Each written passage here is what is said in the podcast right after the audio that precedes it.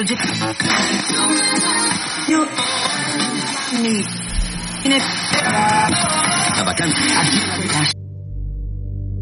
Entre columnas. Dirige la respetable logia simbólica Nikola Tesla. Presenta Federico Díaz. ¿Qué tal amigos? ¿Cómo están? Bienvenidos a un episodio más de Entre Columnas, lugar donde converge la ciencia y la virtud.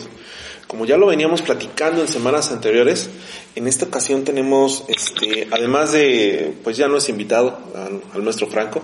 Hola, ¿qué tal Federico? Es- Hola, ¿qué tal a todos los que nos escuchan? Sí, que ya, ya le dieron su estacionamiento por fin. Ya, ya lo tengo. Bien, tenemos eh, vía telefónica a- al maestro Roberto Godínez Soto, grado 33, que como ya lo platicamos, nos va a presentar un libro este, muy interesante, ya tuve oportunidad de leerlo y vamos a platicar de él. Roberto, ¿cómo estás?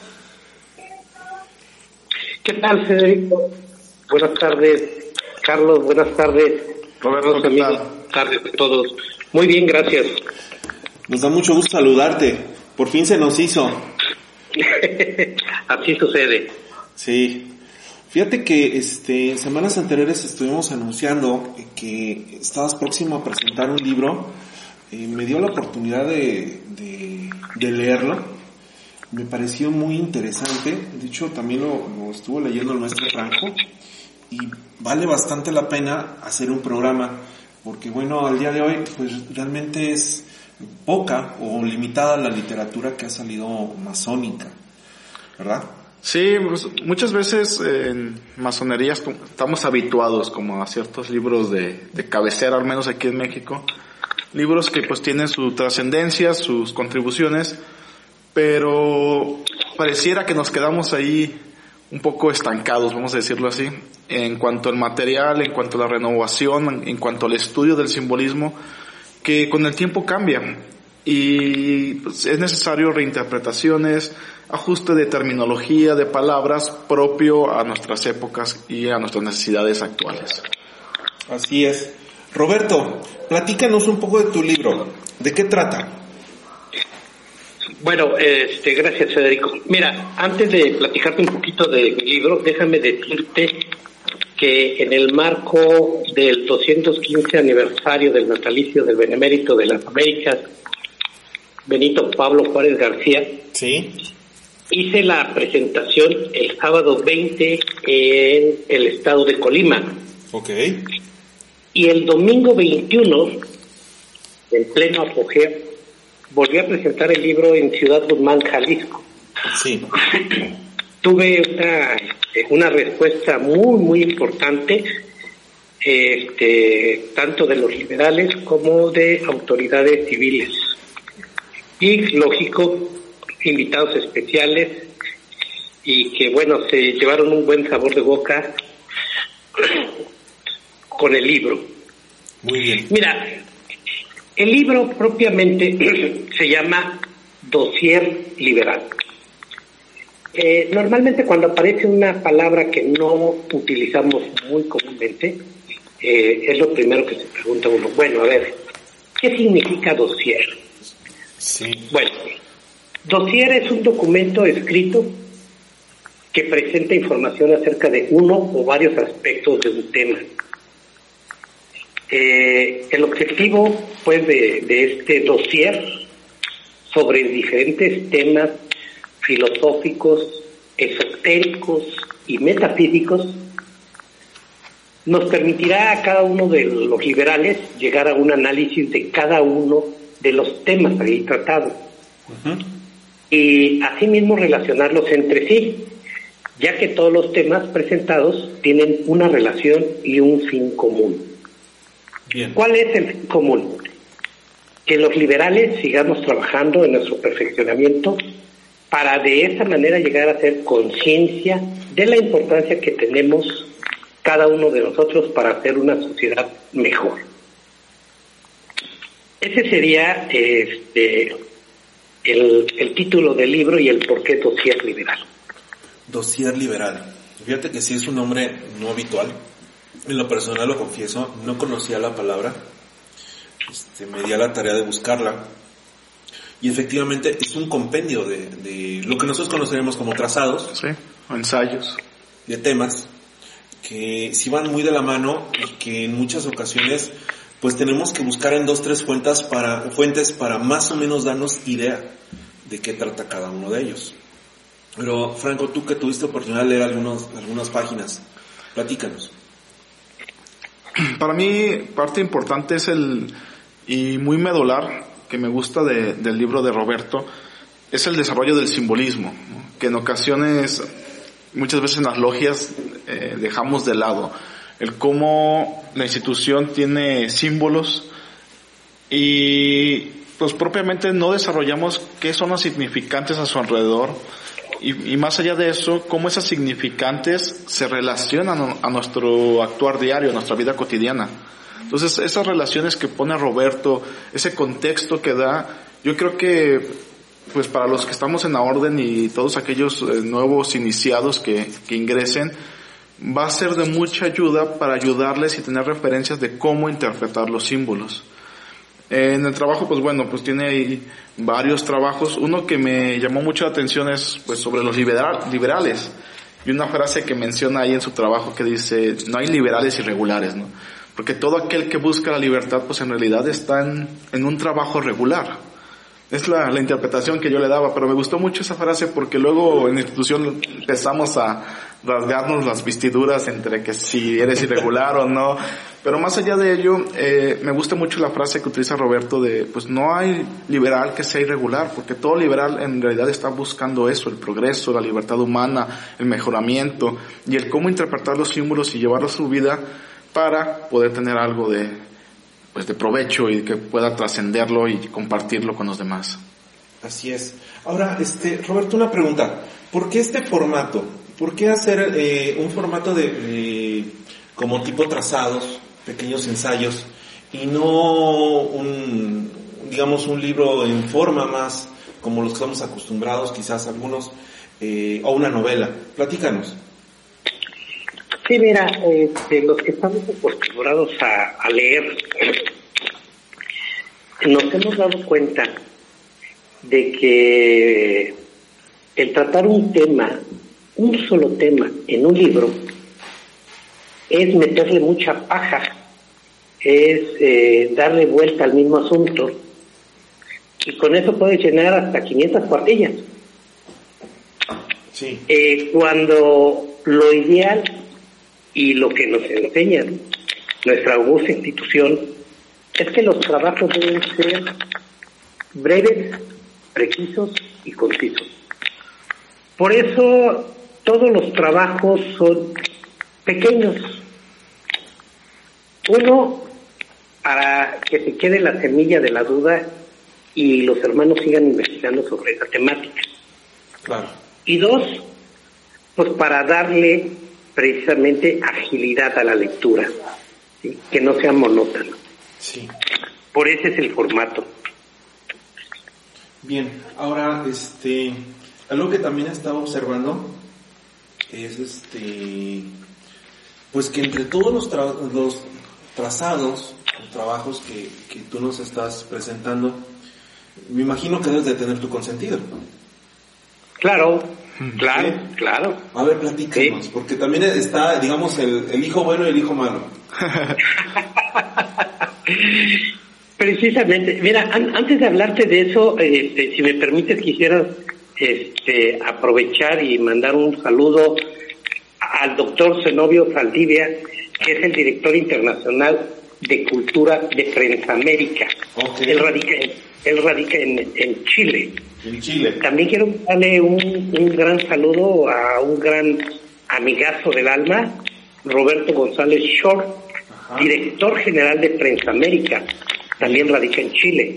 Bien. Y no pudiera olvidarme tampoco de mandarle un gran saludo a mi muy respetable gran maestro de la Gran Logia de Costa Rica, Filip Quesada. Bien. Elogio a- en donde yo trabajo actualmente al muy respetable gran maestro Armando Herrera Rodríguez, de la muy respetable Gran Logia de Antiguos Masones del Estado de Colima. Sí. Y por último, un gran saludo al ilustre y poderoso Jaime Ayala Ponce, quien es el soberano, gran comendador y presidente del Supremo Consejo del grado 33 del rito escocés antiguo y aceptado de la Orden Masónica Mexicana. No, pues un saludo. Fíjate que nos escuchan mucho en Chile. Muchas gracias por permitirme mandar. No, adelante, este es tu saludo. espacio, adelante. Mira, eh, el, el trabajo que más me gustó, ya lo comentó este Franco precisamente, los ritos de los liberales. Los ritos de los liberales, ¿por qué? ¿Por qué es el que más me agradó? Porque actualmente vivimos una problemática eh, liberal eh, que está en debate, todavía está en la mesa. Hablamos de grandes orientes regulares y grandes orientes irregulares. En fin, es un show. Por eso es que me gusta mucho este, este trabajo y fue el que más me apasionó. Porque tomo yo una cita de, de un gran pensador francés, el doctor Serge Reynaud de la Ferrière, Ujú. quien dice textualmente, la orden se ha dividido poco a poco a través de los siglos, a causa de la formación sucesiva de nuevos ritmos. Sin embargo, ¿qué importa la manera de honrar al gran arquitecto de unidad? Pues a pesar de la diferencia de rituales, no dejamos de ser igualmente liberales y amantes de la verdad. Si hacemos un poquito de historia, bueno, antiguamente las cofradías solo existían en los pueblos culturalmente más avanzados, Sí. pero a pesar de los, pero al pasar los años aparecieron ritos con nombres tan variados y extravagantes. En México los más populares y conocidos es el Yor, el escocés antiguo y aceptado y el rito nacional mexicano. Sí, claro. Pero realmente existen más de 120 ritos en México. La mayoría tiene como objetivo la creencia en un ser superior y ser amantes de la verdad. Sí. Por eso yo al final del trabajo digo categóricamente, no hay liberales irregulares, ya que pertenecer a cualquiera de los ritos en donde se trabaja bajo los principios universales de libertad, igualdad y fraternidad nos hace una gran familia que, aunque con diferentes linajes, pero con un mismo aprendizaje esperado, el conocimiento de sí mismo para ser mejores personas. Es cuanto. Ok, o sea, bueno, al final del día todos caminando hacia el mismo lugar. Efectivamente. Sí, la búsqueda de la verdad es pues parte fundamental de lo que en la institución este pues trabajamos y desarrollamos y estamos ahí arduamente pues puliendo esas piedras para pues alcanzar el perfeccionamiento, ¿no? Y qué mejor forma que de la estructura y lo que da la libertad. Ahora, yo tengo otra pregunta. Este, a ustedes que Sí. son mis mayores, este, ¿por qué tanto rito? Porque me llama mucho la atención que, pues si venimos de un mismo lugar, de repente se empieza a diversificar demasiado la masonería y empiezan a existir una N cantidad de, vertientes y algunas que son tan similares que digo, desde, desde el lugar donde ahorita yo me encuentro, no veo el objetivo de haber creado este, algunos, algunos ritos. Platíquenme. Claro que sí, este, Federico. Mira, aquí la cuestión es el famoso ego. Eh, cuando ingresamos a la institución, eh, empezamos a trabajar para ir disminuyendo esos egos. Pero hay gente que pasa los años en la institución y no trabaja. Por lo tanto, en vez de disminuir los egos, los incrementa. Sí. Entonces, al paso del tiempo, se da cuenta de que no es eh, él el adecuado para estar en ese lugar. Y entonces crea un nuevo rito y crea un nuevo oriente, se cambia para allá. Y son, son cuestiones de, si lo hablamos, por ejemplo, desde el aspecto intelectual, son cuestiones desde el estado del arte. ¿Cuáles son tus conocimientos previos? ¿Qué es lo que estás buscando realmente en la institución? Entonces tenemos, por ejemplo, este, gente, o más bien ritos, que se dedican completamente a lo esotérico. Hay otros ritos que se dedican completamente a lo político, a lo mundano. Y otros que se dedican, bueno, sí, a buscar esa escuela ecléptica para el conocimiento de sí mismo. Yo a eso le, le, este, le daría la, la importancia, el por qué se han creado tantos ritos. Y la historia nos lo enseña, ¿no? Eh, aquí en México teníamos el rito escocés, luego llegó el rito de York, y bueno, en pugnas internas eh, se aparece el rito nacional mexicano, el tercer rito, el nacional mexicano. Pero es eso, son, pugnas internas de la misma gente que no ha aprendido lo que es restitución. Franco, ¿cabe en la masonería eh, el esoterismo? Porque me he topado también mucho con eso. Bueno, eh, la respuesta es depende del rito. Ok. Porque si hablamos, por ejemplo, del rito nacional mexicano, su estructura, su formulación y su paradigma es y fue muy preciso. Y era la constitución de los Estados Unidos mexicanos era crear un grupo ideológico que pudiera, que pudiera, pues, formular todo lo que sería una nación naciente. Ahora, por ejemplo, el rito Memphis Misram es un grito bastante esotérico. Eh, su paradigma y su argumentación que está basado en cuestiones egipcias, ya no sigue los mismos lineamientos que por ejemplo la escocés, tiene grados específicamente dedicados a esa parte del ocultismo y del misticismo. A los ritos martinistas de origen francés, que pues, tuvieron grandes expositores como fue este Papus, pues obviamente tenían un amplio espacio de estudio a lo que sería el esoterismo. Escocés, en un sentido mm, como tal y rígidamente hablando, no se dedica al estudio del esoterismo, solo genera un espacio propio en los altos grados donde se dedica pues algo de tiempo a ello, pero lo que sí dedica mucho tiempo el rito escocés es simbolismo, el desarrollo del simbolismo.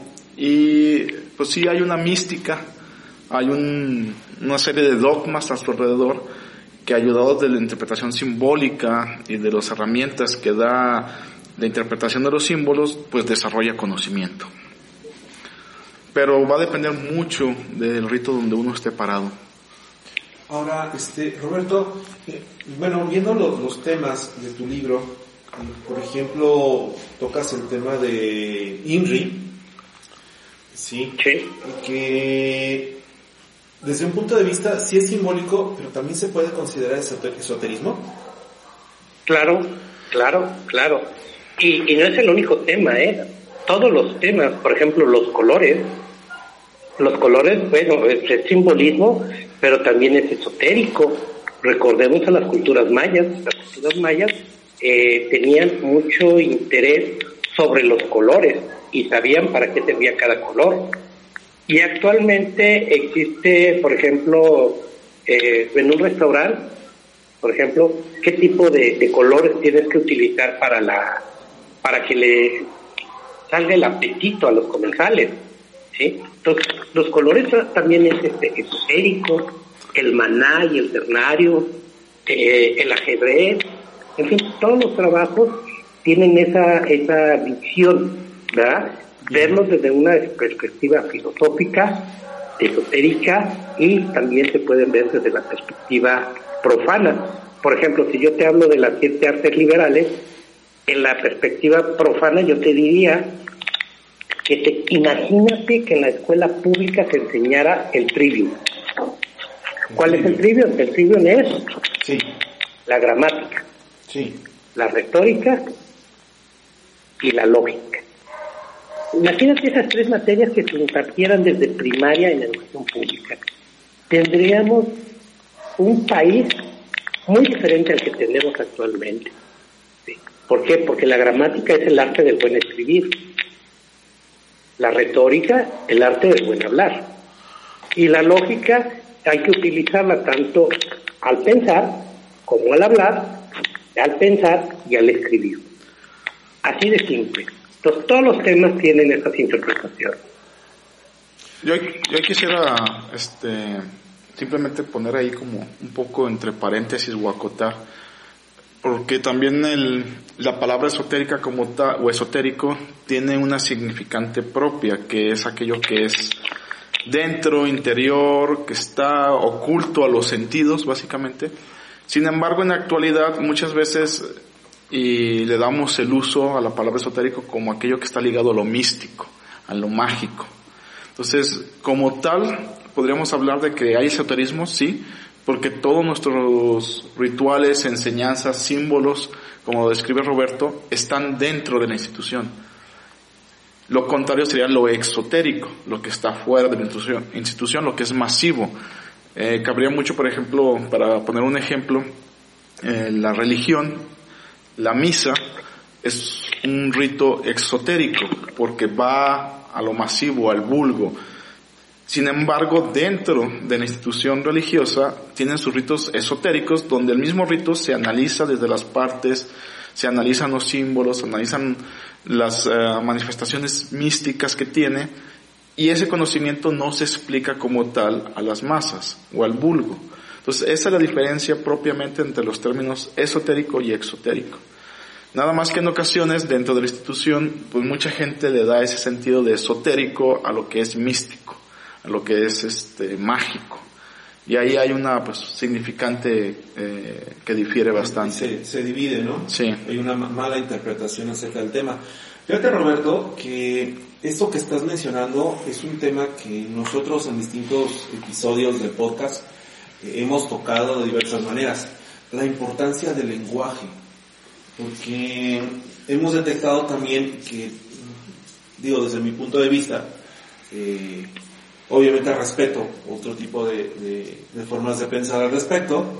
Sin embargo, hemos ido perdiendo mucho de la riqueza de las palabras, sobre todo por este nuevo moda del lenguaje inclusivo, que me parece honestamente absurdo en, en varios sentidos. Cada vez no, mm, considero que nos limitamos en, en la información y en el alcance de, lo que podemos llegar a conocer o hablar, eh, al querer acotar tanto las palabras que van perdiendo sentido las oraciones. Por eso me parece muy interesante que, manejes esto en tu trabajo. Claro, fíjate que eh, acá en Colima hace muchos años sucedió algo muy curioso este, con este lenguaje incluyente, ¿no? Este, eh, llegó un, un, político a un meeting y saludó eh, niños y niñas, jóvenes y jóvenes. Ok. Ahí queda todo. Sí, creo que también lo conocimos por acá. Andaba de gira. Sí, tuvimos la mala fortuna de conocerla. Sí, ballenos y ballenas. Ándale. ¿Verdad? Oye, ahora, platícame, vámonos a, ya me platicaste del niño bueno, ahora háblame del niño malo. ¿Cuál trabajo es el que sientes que, que tuvo labor de parto más intensa? Eh, el último tema que toco en, en, este libro, que es el ajedrez. El ajedrez. El ajedrez. Eh, déjame poner el contexto para, para explicar el porqué. Sí. Era, este libro, aunque son planchas, tiene una característica muy propia. Están hechos con un rigor, rigor académico. ¿Qué quiere decir esto? Que, por ejemplo, si yo digo el verde es vida, tengo que darle un sustento teórico. Claro qué autor es en el que me estoy tratando para yo decir esta frase, el verso Entonces, eso es lo, lo rico que tiene este libro, de que tiene el sustento teórico para todo lo que yo plasmo, este, lo, lo haya yo leído con algún teórico. ¿sí? Por ejemplo, en el caso de, de del ajedrez, tiene citas textuales del venerable maestro Samael Au También tiene este, citas textuales de este, de este, una página de internet que se llama de juegos de la comunidad. Entonces, e, estos autores le dan el sustento teórico a lo que estás escribiendo. ¿sí? No se trata de que, a ver, yo pienso que el ajedrez es así porque yo, yo lo pensé, yo me lo imaginé. No. estoy escribiendo con todo el rigor académico en el cual la validez se la da un sustento. Es exactamente como se hacen los ensayos académicos. ¿verdad? Un ensayo académico debe llevar citas textuales para darle valor a lo que tú estás escribiendo. Claro. Por eso se me hizo un poquito más difícil el, este tema del ajedrez, ¿verdad? porque bueno, el ajedrez tiene muchísimas interpretaciones, pero bueno, realmente para qué nos sirve y qué nos enseña a nosotros los liberales. Sí. Esa, esa sería la, la, la cuestión de, de por qué tiene 64 casillas, por qué tiene dos colores, por qué cabalísticamente 6 y 4 da 10, en fin, todo un, este, una explicación eh, muy interesante. Ahora también déjame aclarar algo que es muy importante. El libro está escrito para que lo pueda leer cualquier persona. No necesariamente tiene que ser un liberal para leer el libro. Está escrito también para que lo pueda leer alguien que esté interesado en aprender algo más. O sea, este libro no trae ningún secreto de la institución, porque son temas los que se están tratando. Por eso es que lo puede leer cualquier persona, aunque no sea liberal. Fíjate qué bueno que lo dices, porque luego han señalado mucho al maestro Franco de que revela muchos secretos en el podcast. Soy un revelador de secretos. Lo bueno es que soy soberano. sí, fíjate, me parece muy interesante. Ahora, eh, Franco, yo sé que tú eres un muy buen lector. ¿Conoces libros similares en este formato? Los hay, de hecho, en cierta forma, por ejemplo, el, libro de los 33 temas del aprendiz masón, que es un libro muy conocido aquí en México, tiene en cierta forma una estructura similar, que son eh, como si fueran trazados. La diferencia del de Roberto yo lo veo que el texto es más amigable y contemporáneo. Es la, la virtud que yo le veo esto. Como dice Roberto, sí es eh, preciso, breve y conciso. En ocasiones en esos, eh, esos otros textos que aunque tienen forma similar de ser compendio o de ensayos o de trazados, pues sí le dan, repasan muchas veces el, mismo tema o el mismo símbolo tratándolo de afirmar. Roberto en su caso no, lo menciona, lo desarrolla y pues concluye en lo que sería equivalente a una o dos cuartillas por cada, cada tema. Entonces, este sí, sí los hay. Eh, todos los de Terrones Benítez caerían en cierta forma eh, en ese sentido dentro de los que son de masonería. ¿Sabes qué me gusta mucho también? De que, y quizá ya viendo los en un sentido patriótico, no hay muchos autores mexicanos actuales que se basen en la aventura de, de escribir un libro. Yo creo que sí los hay, pero tal vez no con la bandera eh, propiamente de la masonería. Eh, este libro, de hecho, también Roberto, como lo menciona, no es un libro de masonería. Sí son temáticas de masonería, sí hay simbolismo y desarrollo para aquel que está dentro de la institución, pues pueda usar el desarrollo simbólico que hace Roberto y entender y comprender de una forma más rápida los símbolos. Bueno, la, la portada es una piedra cúbica. Sí, como tal. Entonces, de hecho, hasta el mismo nombre, ¿no? Le pone Sí. liberal. Liberal. Y cuando se refiere a la institución, Ajá. Roberto siempre utiliza este argumento. Los liberales son, pues, las personas que están dentro de la institución masónica. Es lo que yo entiendo del simbolismo y el recurso que hace uso Roberto. ¿Y ¿Quién, quién trabajó en, en, en los diseños, Roberto? Porque también me, me- parece una portada bonita. Mira, este, Federico, eh, la realidad es que este es un trabajo 100% artesanal. Sí. Este, ya tengo, este, déjate claro, este es mi cuarto libro que publico. Este, el que publiqué en el 2019 se llama Axioma Educativo. Y es propiamente el, es el mismo este, estilo, ensayos sobre educación. Bien. ¿sí? Este, que de algún modo también, este, así como, este, como no queriendo la cosa, es un tema masónico. ¿sí? Porque recordemos la pregunta, ¿cuáles son las miserias del pueblo? Una educación defectuosa. Sí.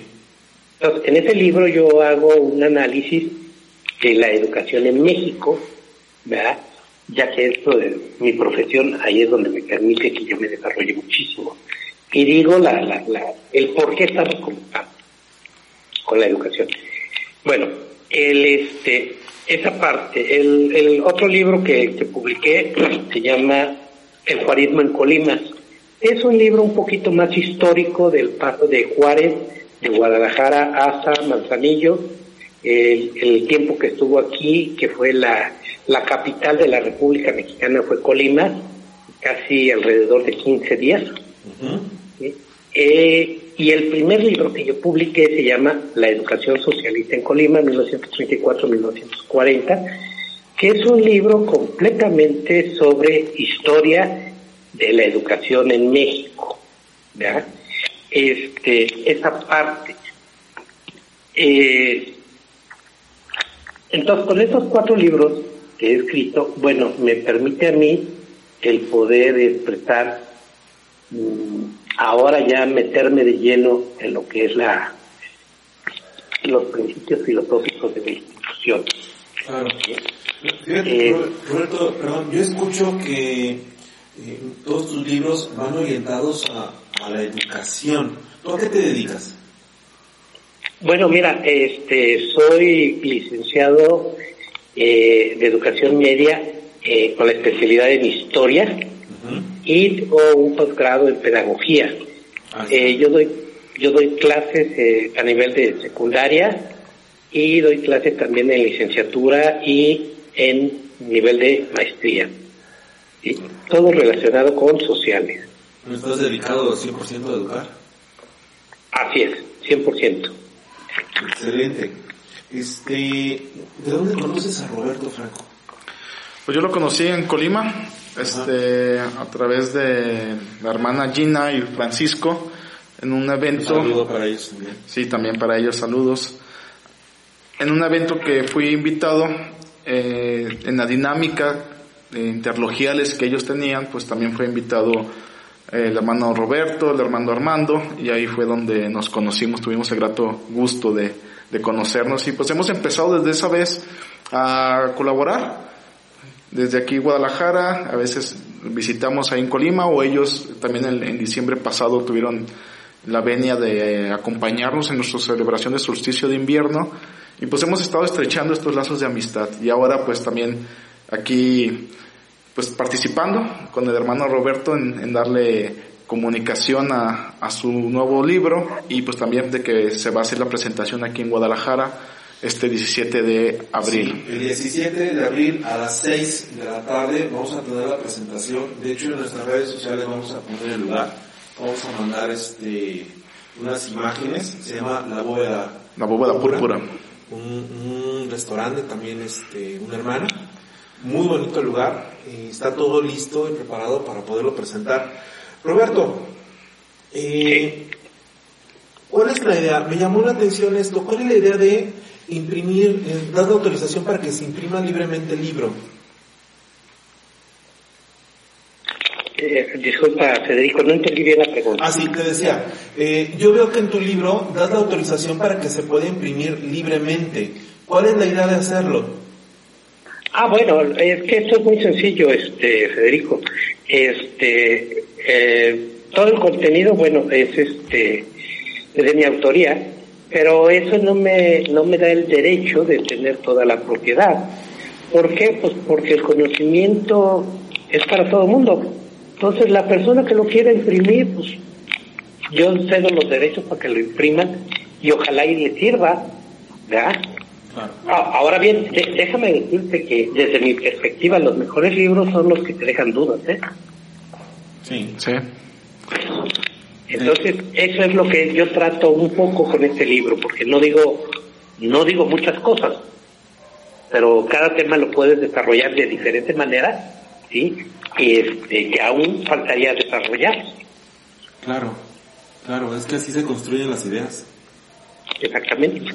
Sale alguien que te dice, yo opino esto, de repente sale alguien que opina lo contrario, sale un tercero que te dice, los dos están mal, ¿qué es esto? Ahora es esto. ¿Verdad? Sí, pues pasa. Efectivamente. Actualmente, ¿dónde podemos comprarlo, Roberto? Mira, este, ahorita estoy en pláticas con unos este, jóvenes, muy jóvenes, que tienen algo que se llama calograma, que es una eh, librería virtual, lo que ellos Bien. están manejando. Ellos operan en la Ciudad de México, pero todavía no acabamos de afinar los, los detallitos. Entonces, pues de momento no, no tengo este, venta al público en un lugar específico. En cuanto tenga ya bien amarrado el asunto con calograma, eh, se los haremos sa- saber, se los haremos llegar, porque ellos envían a, a- este, a la República Mexicana. Bien. Entonces no hay, no hay mayor problema. Este, ¿cuánto tiempo tardaste haciéndolo? ¿Es muy tardado hacer un libro?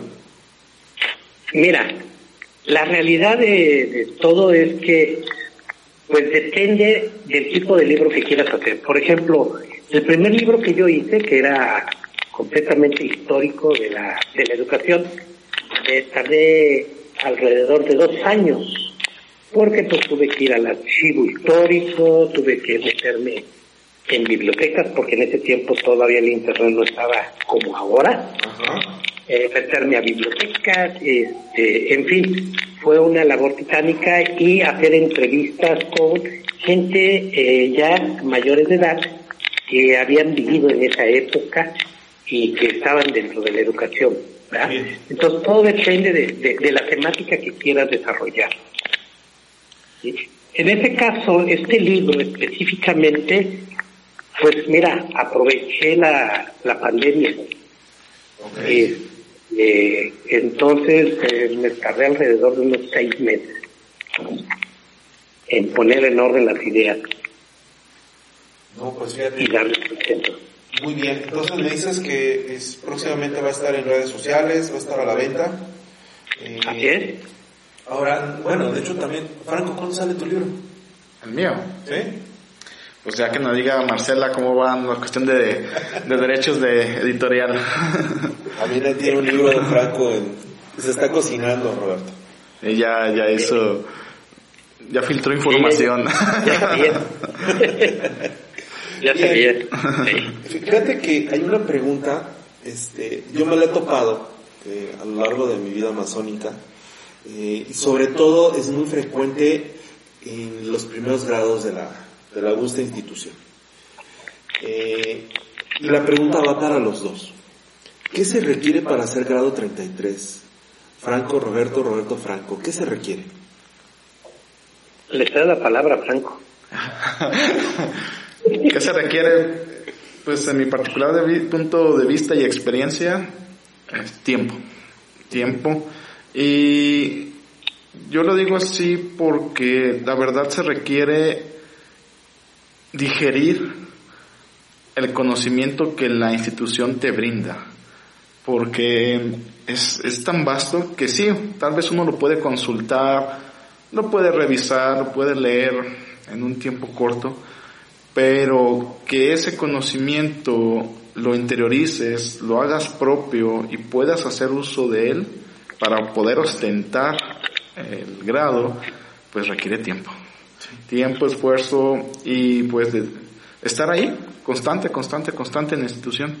Trabajar, apoyar, compartir, eh, también de equivocarse. Es parte de, de aprender, pero sí es no rendirse y básicamente pues esperar el tiempo necesario no es algo que uno dictamine es algo que pues alguien más lo otorga y en el juicio de alguien más está el hecho de ver si se tienen o no los argumentos o se representan los valores que la condecoración en este caso pues otorga. Si eres digno, ¿no? Sí. Roberto. Sí, efectivamente coincido con Franco. el tiempo, la dedicación que debes de tener y el trabajo. Porque, bueno, eh, tiempo podemos decir, yo puedo estar 10 años en la institución, pero no presento trabajos, eh, nada más voy para que después de, la tenida este, al agape, al convivio, pues,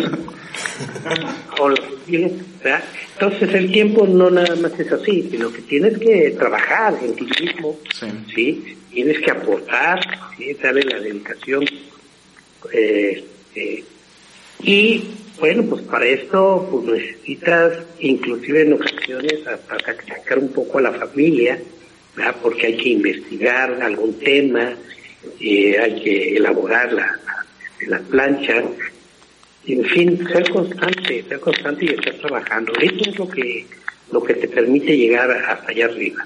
¿verdad? O al menos que seas un político de mucho poder, ¿verdad? En en dos horas te hago 33 o te hago 34. ¿Cuánto tiempo tú tardas en ser 33, Roberto? Mira, yo ingresé a la institución en el 98, ahí vi la luz por primera vez. Y el grado yo lo tengo alrededor de hace unos 6, 7 años. Después de mucho trabajo muy laborioso, tenemos ya ese grado y déjame decirte que, bueno, también trabajamos en el yo, ¿verdad? Nos pusimos de yo. Y este, también estoy hasta arriba. Muy bien. Franco, ¿cuánto tiempo tardas en ser 33? 17 años. 17 años. ¿Por qué lo menciono? Porque, pues también parte de la labor que nosotros buscamos hacer en el podcast es eso, hacer eh, conciencia de que la piedra, labrar la piedra es un trabajo de tiempo no es cualquier cosa, porque por muchos títulos o muchas bandas que nos podamos poner encima, si no hay un trabajo profundo, pues es solamente el adorno, es el empaque, que no, que no deja absolutamente nada. Como estas eh, monedas de chocolate, ¿no? Ah, no, las monedas de, chicle de antes, ¿te acuerdas, Roberto? Bien. Sí, claro, ¿no? Y, fíjate que también es muy importante el visitar talleres. Eso te enriquece mucho. Visitar talleres y visitar ritos diferentes. Eso también te hace eh, eh, aprender muchísimo más de la institución. Porque, este, bueno, en cada lugar cambia, ¿no? Este, cómo se manejan, qué temática utilizan este, los rituales manejan, en fin, todo eso. Y todo eso se enriquece muchísimo. Pero pues para eso necesitas tiempo. Sí, se necesita amor por, por la masonería. Bien, pues ya estamos prácticamente terminando, este, Franco, Roberto, Roberto Franco. Eh, unas últimas palabras, Franco, que nos pudieras dejar. Pues dense oportunidad si si pueden conseguir el, material de Roberto, son 20 ensayos en total que les van a aportar pues bastante desarrollo simbólico en un lenguaje como lo menciono pues amigable, contemporáneo y van a clarificar muchas dudas de las que en ocasiones tenemos dentro de la institución sobre símbolos, sobre aconteceres propios de la vivencia masónica. Muchas gracias. Roberto González Soto, fue un placer para mí conocerte, Roberto. Unas últimas palabras que nos pudieras dedicar. Gracias, Federico, por haberme invitado. Y bueno, pues yo solo quisiera decirles a todos los liberales de México y del mundo, pues, que nadie tiene la verdad absoluta. Eh, ese libro fue hecho desde una perspectiva 100% de aprendiz. No sé más que nadie, sé lo mismo que todos saben. La única diferencia es que me atreví a plasmarlo y enfrentar algo que muchos tienen miedo, que es a la crítica. Sí. ¿Por qué? Porque desgraciadamente la, la cultura que tenemos los mexicanos es de que cuando vemos que alguien está sobresaliendo, que alguien está haciendo algo positivo, siempre buscamos lo negativo de esa persona o del trabajo que está haciendo esa persona. Entonces, bueno, yo ya con cuatro libros ya estoy curado de espanto. Eh, ya sé yo este, los comentarios negativos que, que se pueden hacer al respecto, pero bueno, fue un trabajo que quise yo plasmar para la institución y poner mi granito de arena para que seamos mejores seres humanos hoy y siempre. Decía Friedrich Nietzsche que solamente el placer se puede disfrutar a través del sufrimiento. Y esos, este, pues también personas que con todo el derecho tienen derecho de, de, de señalar, pues gracias porque también por ellos estamos este, trabajando en todo lo que hacemos. Bueno, pues muchas gracias, eh, Roberto, muchas gracias, Franco. Gracias a todos nuestros escuchas por recibirnos un día más con este podcast especial. El tema Doser Liberal, un libro que acabamos de poner, este, podríamos decirlo entre columnas. Sí. Lo acabamos de proclamar como una, una fuente de consulta más. Este, y pues no me queda más que decirles, estamos entre columnas, lugar donde converge la ciencia y la virtud. Y antes de irme, por poco que se me olvida. Roberto, ¿dónde te podemos encontrar? ¿Algunas redes sociales, algo? Sí, mira, eh, me encuentro en Twitter, eh, Roberto, eh, arroba Roberto Godínez S. Ajá. Eh, me encuentro también en Facebook, ¿sí? con mi nombre completo, Roberto Godínez Soto. Eh, son los únicos, las únicas redes sociales que yo manejo. Bien. Bueno, pues vamos a estar ahí presentes, vamos a también poner link en nuestras redes sociales para que lo puedan localizar. Y ahora sí, estamos entre columnas, lugar donde converge la ciencia y la, y la virtud. Hasta pronto. Hasta luego. Muchas gracias.